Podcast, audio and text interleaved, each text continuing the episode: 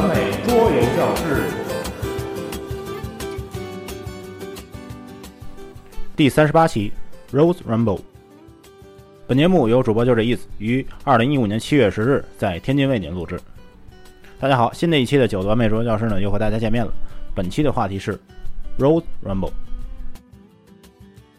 哎，各位听众，大家好，欢迎收听呢新的一期的九的完美桌游教室。时隔多日啊，我们这个节目呢也算是啊，终于能和大家见面了啊。因为家里多了人口呢，所以这个时间上肯定来说啊，是不如以前那么充裕了。所以说节目呢拖了这么多天啊，还请大家多多包涵吧。所以说以后这个节目保持怎么样一个更新频率呢？我现在我自己 也说不好啊，我只能说是尽量的抽时间来给大家把这期节目做出来啊。因为这期节目其实时间也很仓促，基本都是一些零散的时间，嗯，才弄出来的。所以呢，啊，有什么说的不对的地方，还请各位指出来啊。这期的节目呢，我们的题目啊叫做 Rose Rumble 啊。至于为什么叫这个题目呢，我在这儿先不说了啊。我要告诉大家的是呢，今天我们还聊的是一款游戏的啊这么一个主题，而这款游戏呢就是 Queen Games 啊，就是皇后厂、皇后社啊，二零一一年发行的兰开斯特啊这款游戏。兰开斯特这款游戏呢是由 Queen Games 啊，就是我们一般说的这个皇后厂啊、皇后社，二零一一年发行的一款德式游戏。这款游戏的设计师的名字呢叫玛利亚斯·克雷默啊，玛利亚斯·克雷默吧。是一位来自德国的设计师，他的本职工作呢，其实是一名 IT 的工程师，好像是从事这个 IPv 六啊这个方向的。他最初接触这个桌面游戏呢，是在啊大学的时候，和我们现在很多人一样啊。当然了，他最接触的游戏呢，也是啊和我们很多人一样的，就是这个卡坦岛。但是他后续接触的一些作品，在今天看来啊，就有些高大上了，比如说一八三零啊、ASL 啊、这个文明啊、沙丘啊。都是这类东西啊，一些相对比较复杂的游戏。在接触到这些游戏后呢，他也有了这个自己的想法啊，就按照这个一八三零的这个路子，套了一个别的主题进去。而这个主题是什么呢？啊，其实我们今天再回头来看的话，就已经有了答案了。这个主题不是别的啊，就是造汽车啊，并不是看板啊，不是那个。而今年年初的时候呢，一款名字啊就叫汽车的游戏进入了我们视野。啊，名字呢好像是这个德文的这个汽车的写法啊，具体是什么我也不太清楚啊。那，封面呢是一辆老爷车的车头啊，蓝色的这个盒子，这么一款游戏。而那款游戏的设计师呢，还不是别人啊，正是这个马蒂亚斯·克雷默啊，这克雷默老兄。根据他自己说啊，当时呢，他为了设计这款游戏呢，是做了不少的配件的啊，而且完成度是非常之高的，甚至是啊，用他自己话来说，是可以用来直接出版的。因为新出的这款汽车游戏的规则呢，我也没看啊，不知道这和他当初这个 Retheme 啊版的这个一八三零有多大的区别啊？但不可否认的一点是呢，是这个时隔二十多年啊，他又给我们广大玩家再次设计了一款以汽车为主题的啊这种游戏，也看得出啊，他对这个主题还是挺痴迷的啊，可能是因为他身处于德国这么一个呃这个制造业强国的这么一个关系啊，可能是有这么一层关系。啊，也可能是呢，啊，这位设计师呢想把想法啊回归到原点，这么一款作品啊。好了，题外话呢，咱先说到这儿。那部汽车呢，现在我还是没有玩到，所以说我在这儿呢就不多做评论了啊。等游戏出来之后呢，看看相关评测再说啊。说到这位设计师呢，名字啊大家可能不是很熟悉，但是呢，很多知名的作品呢其实都是出自于他的设计的，比方说阿利尔的这个格伦摩尔啊。瑞士新国路啊，离大家最近的一款啊，也是大家最熟悉的一款作品，就是这个洛可可啊。我们之前的游戏里也介绍过这款游戏啊，都是出自于这位克雷默的设计。可以看出来啊，这位设计师尽管一上来玩的游戏呢，有点偏向于美式游戏，但是最后啊，回到这个设计道路上来说啊，还是回归到了欧式游戏这个上面来了。而这呢，也是他对于游戏机制深入理解所带来的一些转变啊。设计师呢本身就是一名玩家啊，对于这个 BGG 前一百的一些游戏呢，呃，他都有一些自己的想法啊，有很多游戏的机制和主题都结合的不错，而这种理念呢，啊，也影响他的这种设计道路。当设计师在研读英国历史的时候啊，尤其是这个金雀花王朝啊、兰开斯特王朝这段历史的时候，他发现这段历史确实很精彩，也很引人入胜，所以呢，他。就是在想，是不是能以此啊为背景设计一款桌面游戏，将其中明争暗斗的这种斗争啊，以桌面游戏的形式展现给玩家。面对这样一段历史呢，他首先想到的游戏呢是《罗马共和》啊，一款合作与竞争同在的一款游戏。但是呢，就我们今天拿到的这个兰开斯特成品来说啊，确实还是有几分相似的地方啊。罗马共和呢，你需要对抗的是这个迦太基，对吧？啊，这个南开斯特里面呢，你需要去啊法国打仗，基本都是有点相通的地方在里面啊。包括这个法案那部分也是和罗马共和有几分神似的。就这么对他的作品看下来啊，可以说他的这个设计风格还是挺多变的。从格伦摩尔啊，对于时间轴和游戏板块这种运用，再到瑞士新国路里，呃，这种呃行动点数分配和功放的这种结合啊，再到这个兰开斯特里对于功放的一些新的想法，再回到呢这个洛可可里啊，对于这个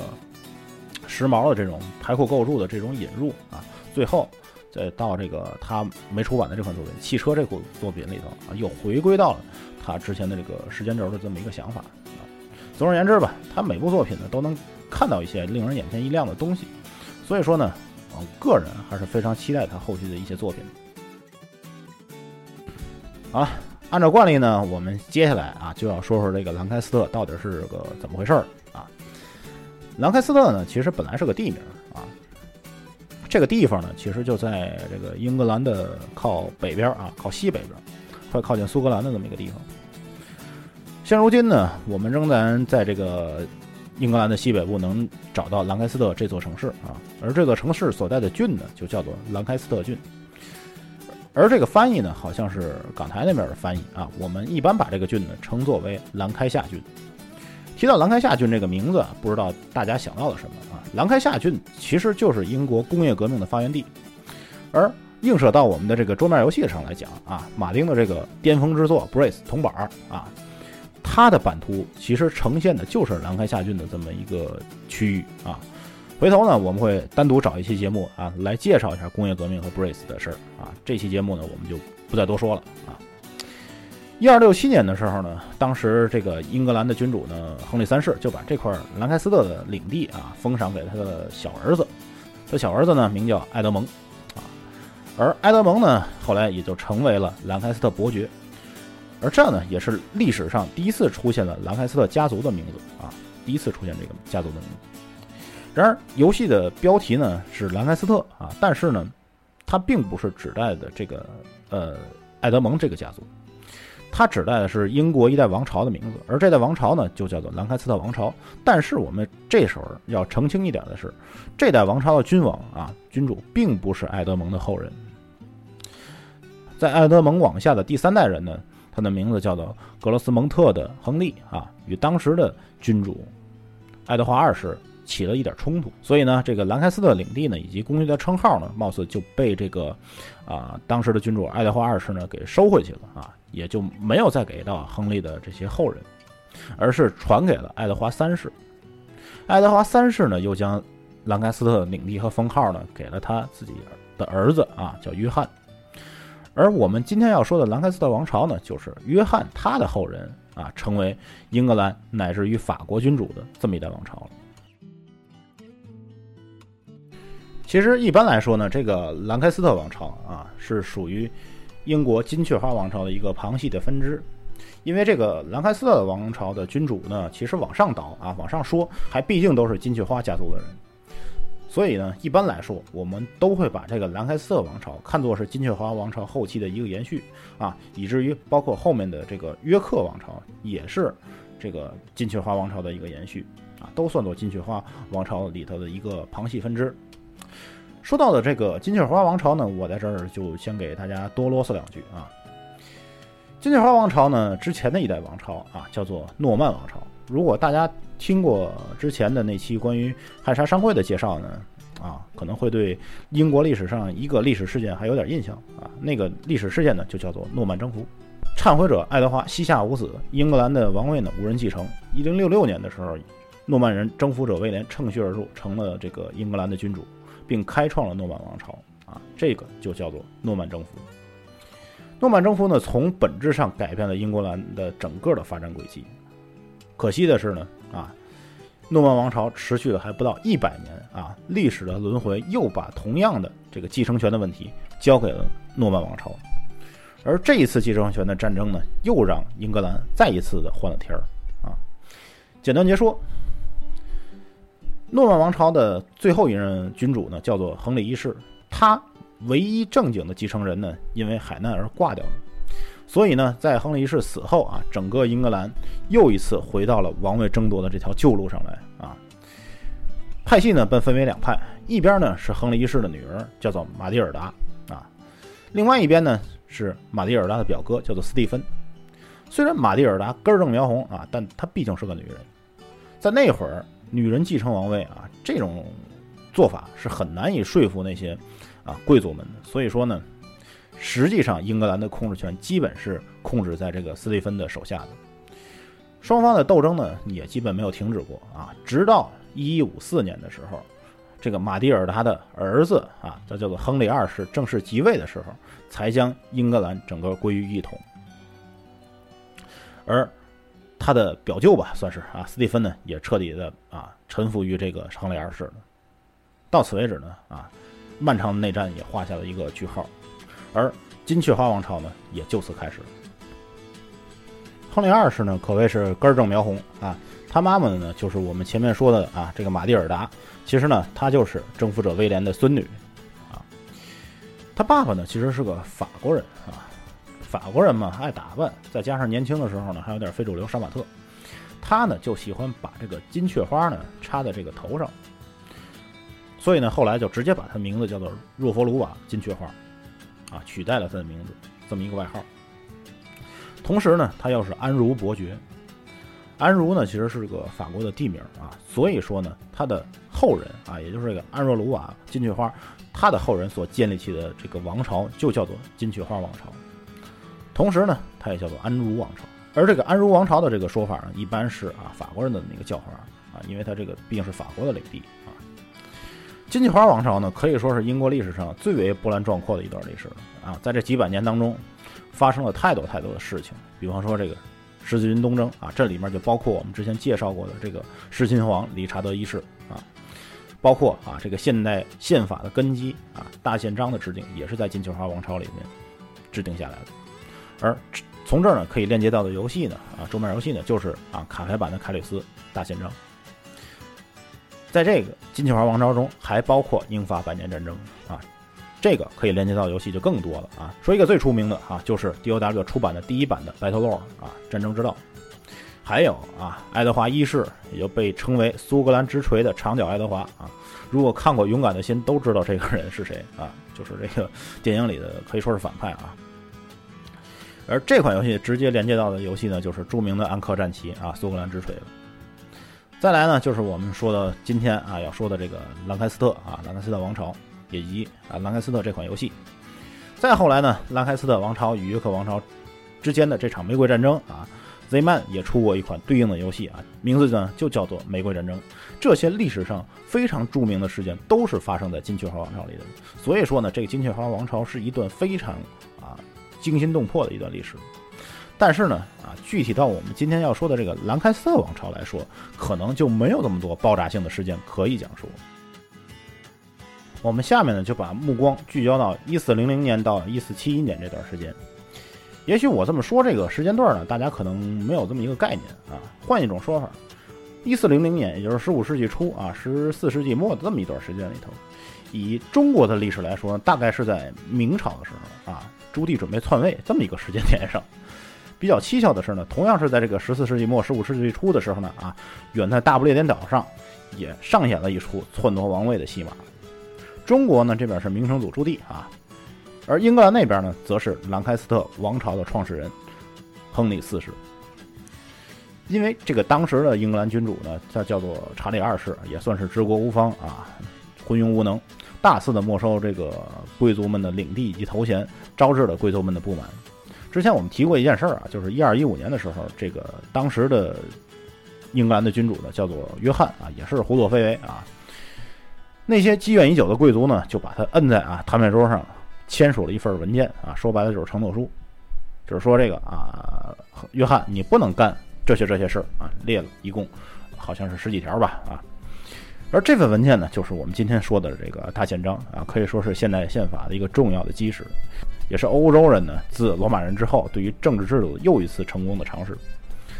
而这种大宪章对于统治者权力的制约呢，又间接的催生出了另外一种东西，而这种东西呢，就是早期啊由贵族们组成的一种类似于议会的这么一种联合体。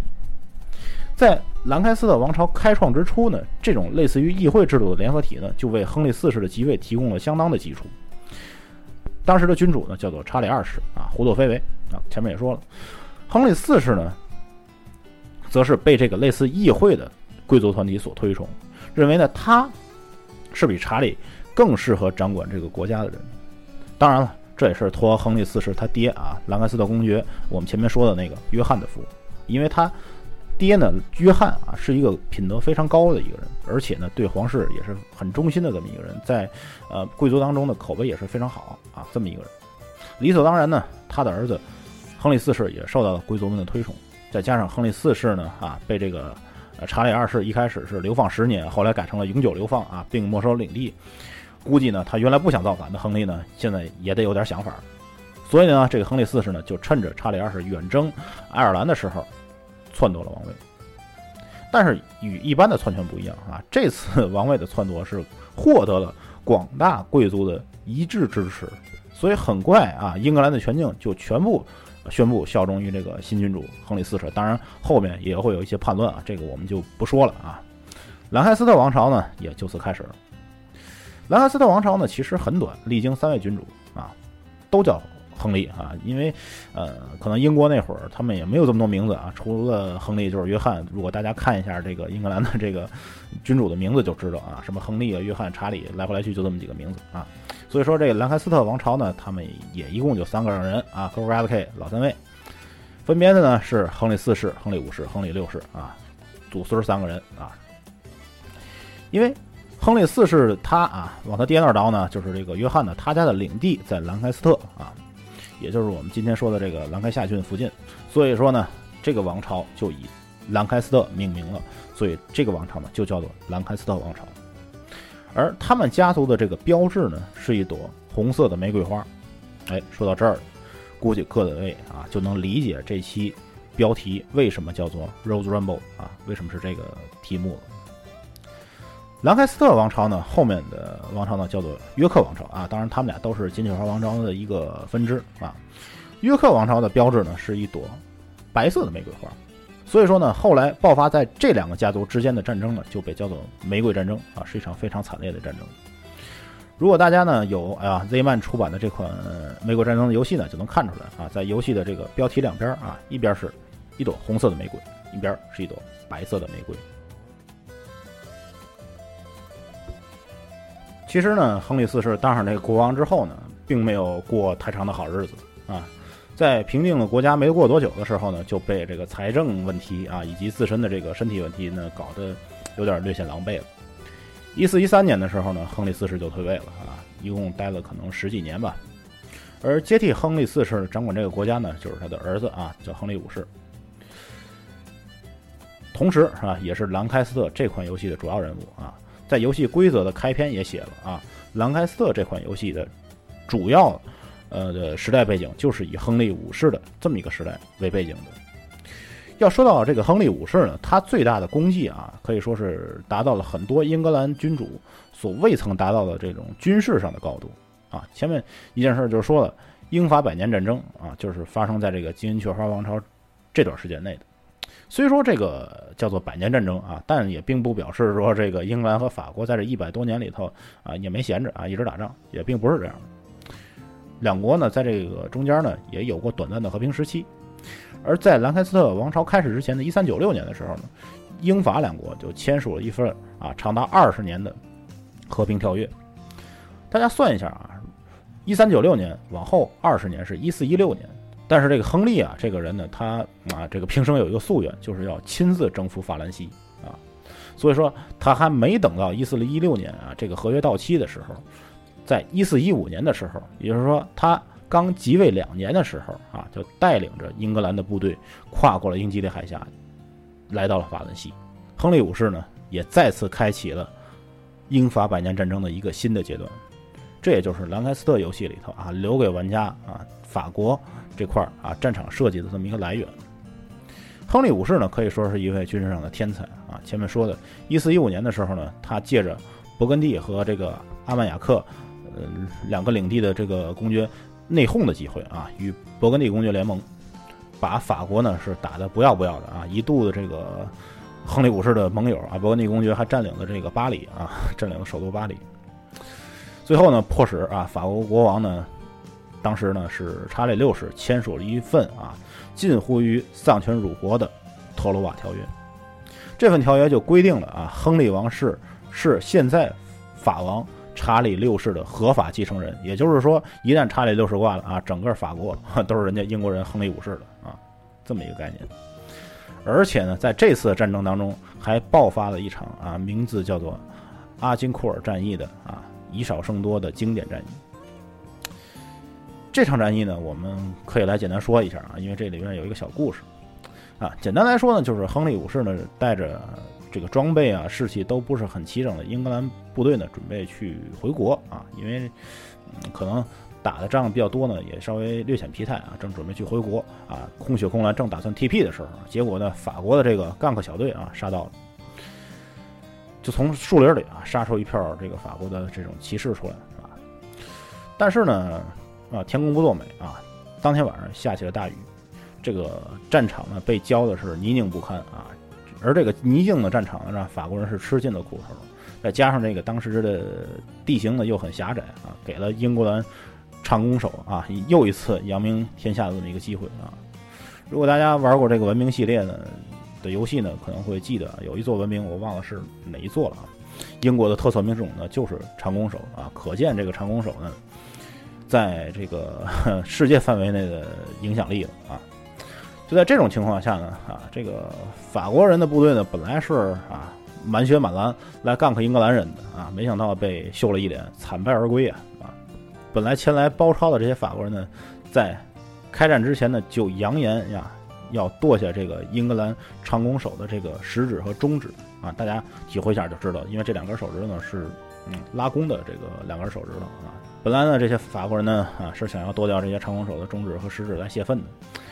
没想到呢自己啊最后反而成了英格兰的阶下囚。所以战后的时候呢，这些法国人呢就成了俘虏，英格兰人呢啊就竖起了食指和中指来向呢法国人表示挑衅。啊，就表示你来砍啊，就是这意思啊。就表示来信砍啊，就是这意思啊。而这个竖起食指和中指的这个手势呢，啊，也成了我们今天 victory 啊胜利的这么一个国际的手势。此外呢，还有几点啊，关于这款游戏值得考究的地方。一个呢，就是啊，在这个游戏律法板上有这么一行字儿啊，怎么念呢？其实我也不知道啊，因为这个是什么文字我也不太清楚，好像是拉丁文啊，更别提念了啊，这是什么字儿我都不知道，更别提这个念了。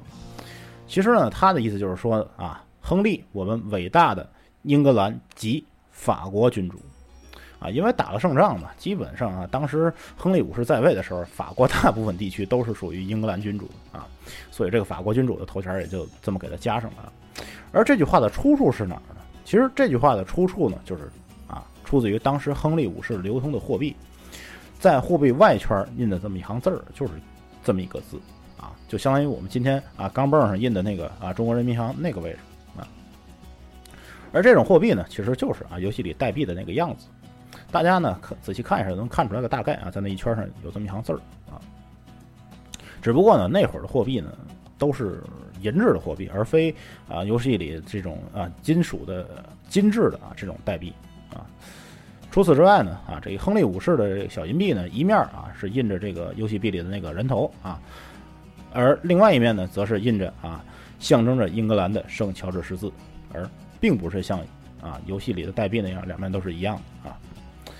还有一点比较逼真的历史还原呢，就是关于这个兰开斯特王朝的文章的还原。如果大家仔细观察一下，这个封面上啊，包括这个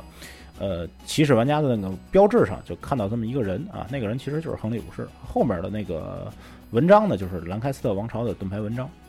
而这个文章呢，其实还挺有意思的啊。如果大家仔细看一下，能看出来，文章上呢一共有两种图案，一个呢是象征着英格兰的那三只狮子啊。哎，对了。这多说一句的就是啊，今天这个英格兰足球队呢，被人称为三狮军团啊，进而又被人戏称为这个三喵军团啊。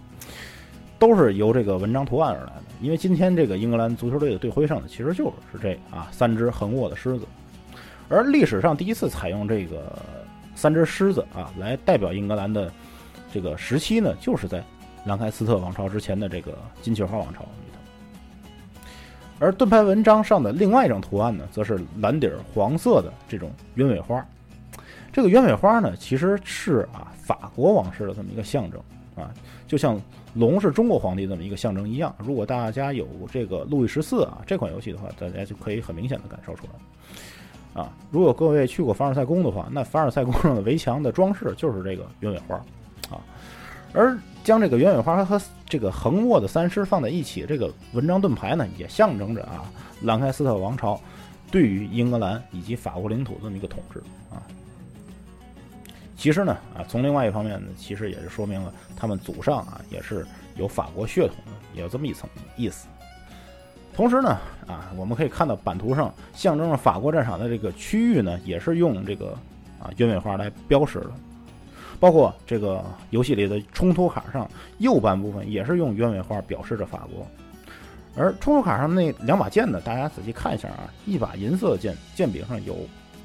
圣乔治十字的。也就是英格兰的象征。这把剑呢，其实就应该是传统的英格兰的这种宽刃剑啊。我们前面说的那个亚瑟王拿的那个 Excalibur 啊，应该就是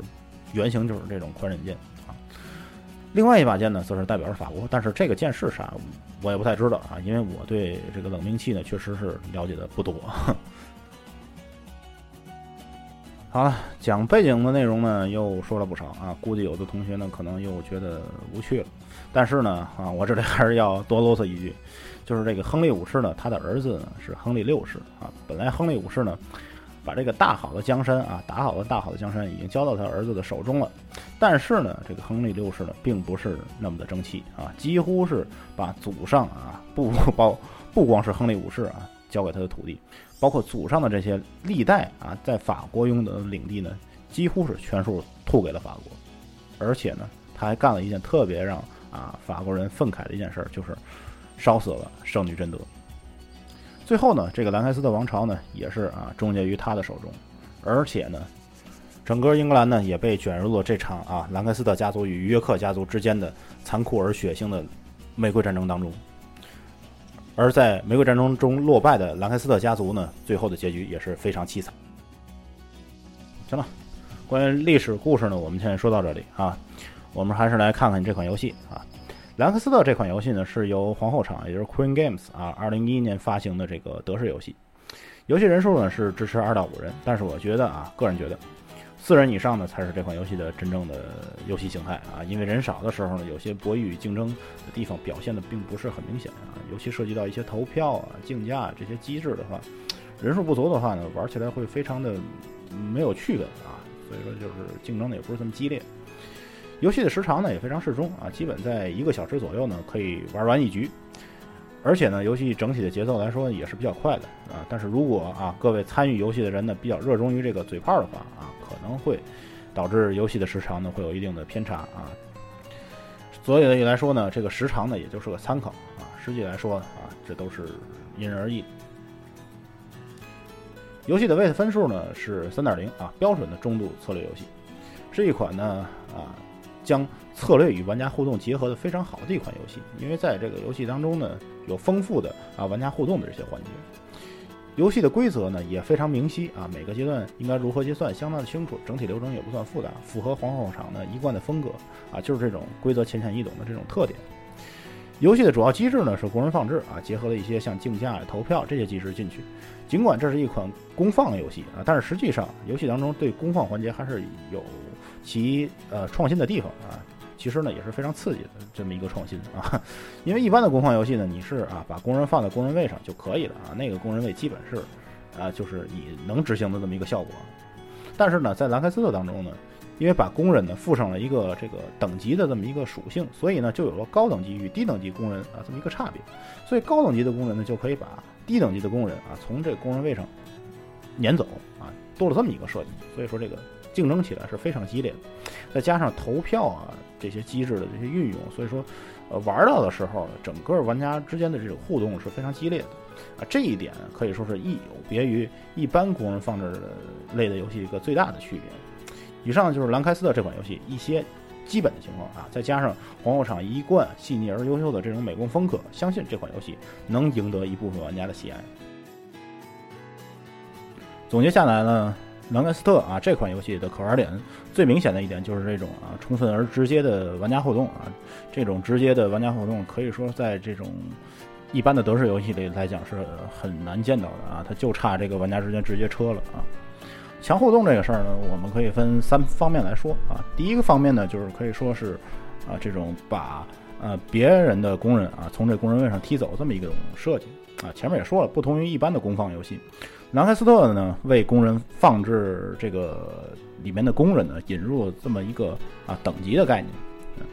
所以说呢，一个新的维度的这种数据的加入了游戏，使得游戏的变化呢，同时啊也增加了一个维度。等级高的工人呢，可以欺负那些等级低的工人啊，就是看你不顺眼就直接把你踢走啊，这么一个概念。这种设计呢，虽说谈不上有多么亮眼啊，但是这种竞价与工人放置结合的方式呢，确实是让这个游戏的互动呢变得激烈起来，而且呢，啊，有助于保持这个游戏的动态的一种平衡啊，因为大家都在权衡每个人的利益嘛啊，这么一种概念，让本来具有一定确定性的这种工人放置呢，变得啊非常的激烈啊，也非常的具有变数。尤其人多的时候啊，因为版图上的这个工人区域呢，并没有根据人数做相应的增减，所以四到五个人的时候呢，这个版图就显得啊比较拥挤啊，抢位呢也变得非常的凶猛啊。可以说这是啊把工人放置啊又一次发扬光大的一次这么一次尝试吧啊，可以说呢也是对工人放置这个机制呢又做了一次成功的延展啊。第二方面呢，我们就是要说这个啊，关于竞价投票这个事儿。其实这个事儿没什么可说的，因为这个投票这个机制呢，也不是什么新鲜东西啊。这个包括狼人啊，包括一些呃抵抗组织啊，这些东西都有这个东西在里面。但是呢，设计师呢，在这款游戏里把它运用的很得体啊，它并不是一个很突兀的一个设计。因为设计师把投票这个机制呢，用在回合中的这个额外奖励的决定上啊，所以这个投票的结果。其实并没有太过于左右这个游戏的走向啊，只是关系到你每个人的额外奖励这么一点点的影响。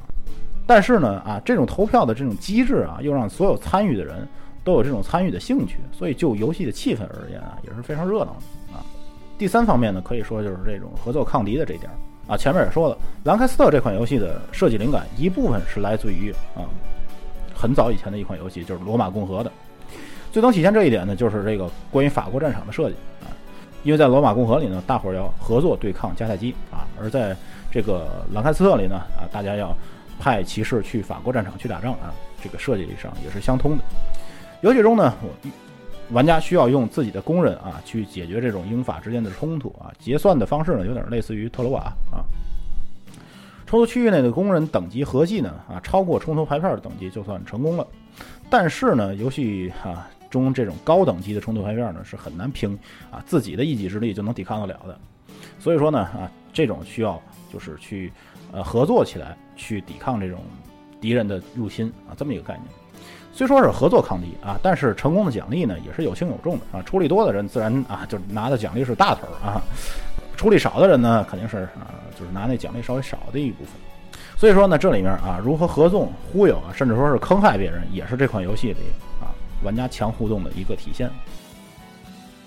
此外呢，兰开斯特这款游戏呢，其实它的游戏节奏是非常紧凑的啊，因为一游戏呢一共就持续总共就五个回合啊，在嘴炮不激烈的情况下呢，前面我们也说了啊，这 downtime 其实是很少的，六十分钟之内呢，应该是可以把这游戏啊玩完一局的。很多时候呢，啊，玩家都可以参与到游戏当中，因为大伙儿都在投票啊，都在抢位置、卡位这些东西。所以每个人的参与的程度呢还是很高的，所以说就玩家的体验来说，应该还是不错的。但是呢，这款游戏并非完美啊，策略路线相对单一，也是这款游戏一个比较致命的一个缺点。因为在这个基础版里头啊，它提供的这个法律牌片呢，并没有富裕的，所以说一共就十八个牌法律牌片。每次进入游戏呢，永远是这些法律牌片啊，并没有一些变数啊，让这游戏呢显得略显单调一些啊。所以说想。体验啊，这款游戏完整形态的玩家不妨去关注一下这个后面可能会出版的呃兰开斯特的这种大盒版啊，里头包含了这种亨利武士的呃扩充，还包括一些呃之前的一些小扩充啊。如果熟悉皇后社的游戏呢，大家啊一定会了解一件事儿，就是这个皇后社的游戏啊，它的基础版都是啊很简单的啊，包括呃壁画啊，包括这个阿尔汉布拉宫啊，都是这种情况。然后呢，用各种扩展啊，各种扩充去无限的扩充游戏的可玩性。有时啊，就不让人不禁的去怀疑啊，是不是皇后社呢诚心把一款游戏拆成基础和扩充来卖啊？你这点是呃很不厚道的一点啊。包括这种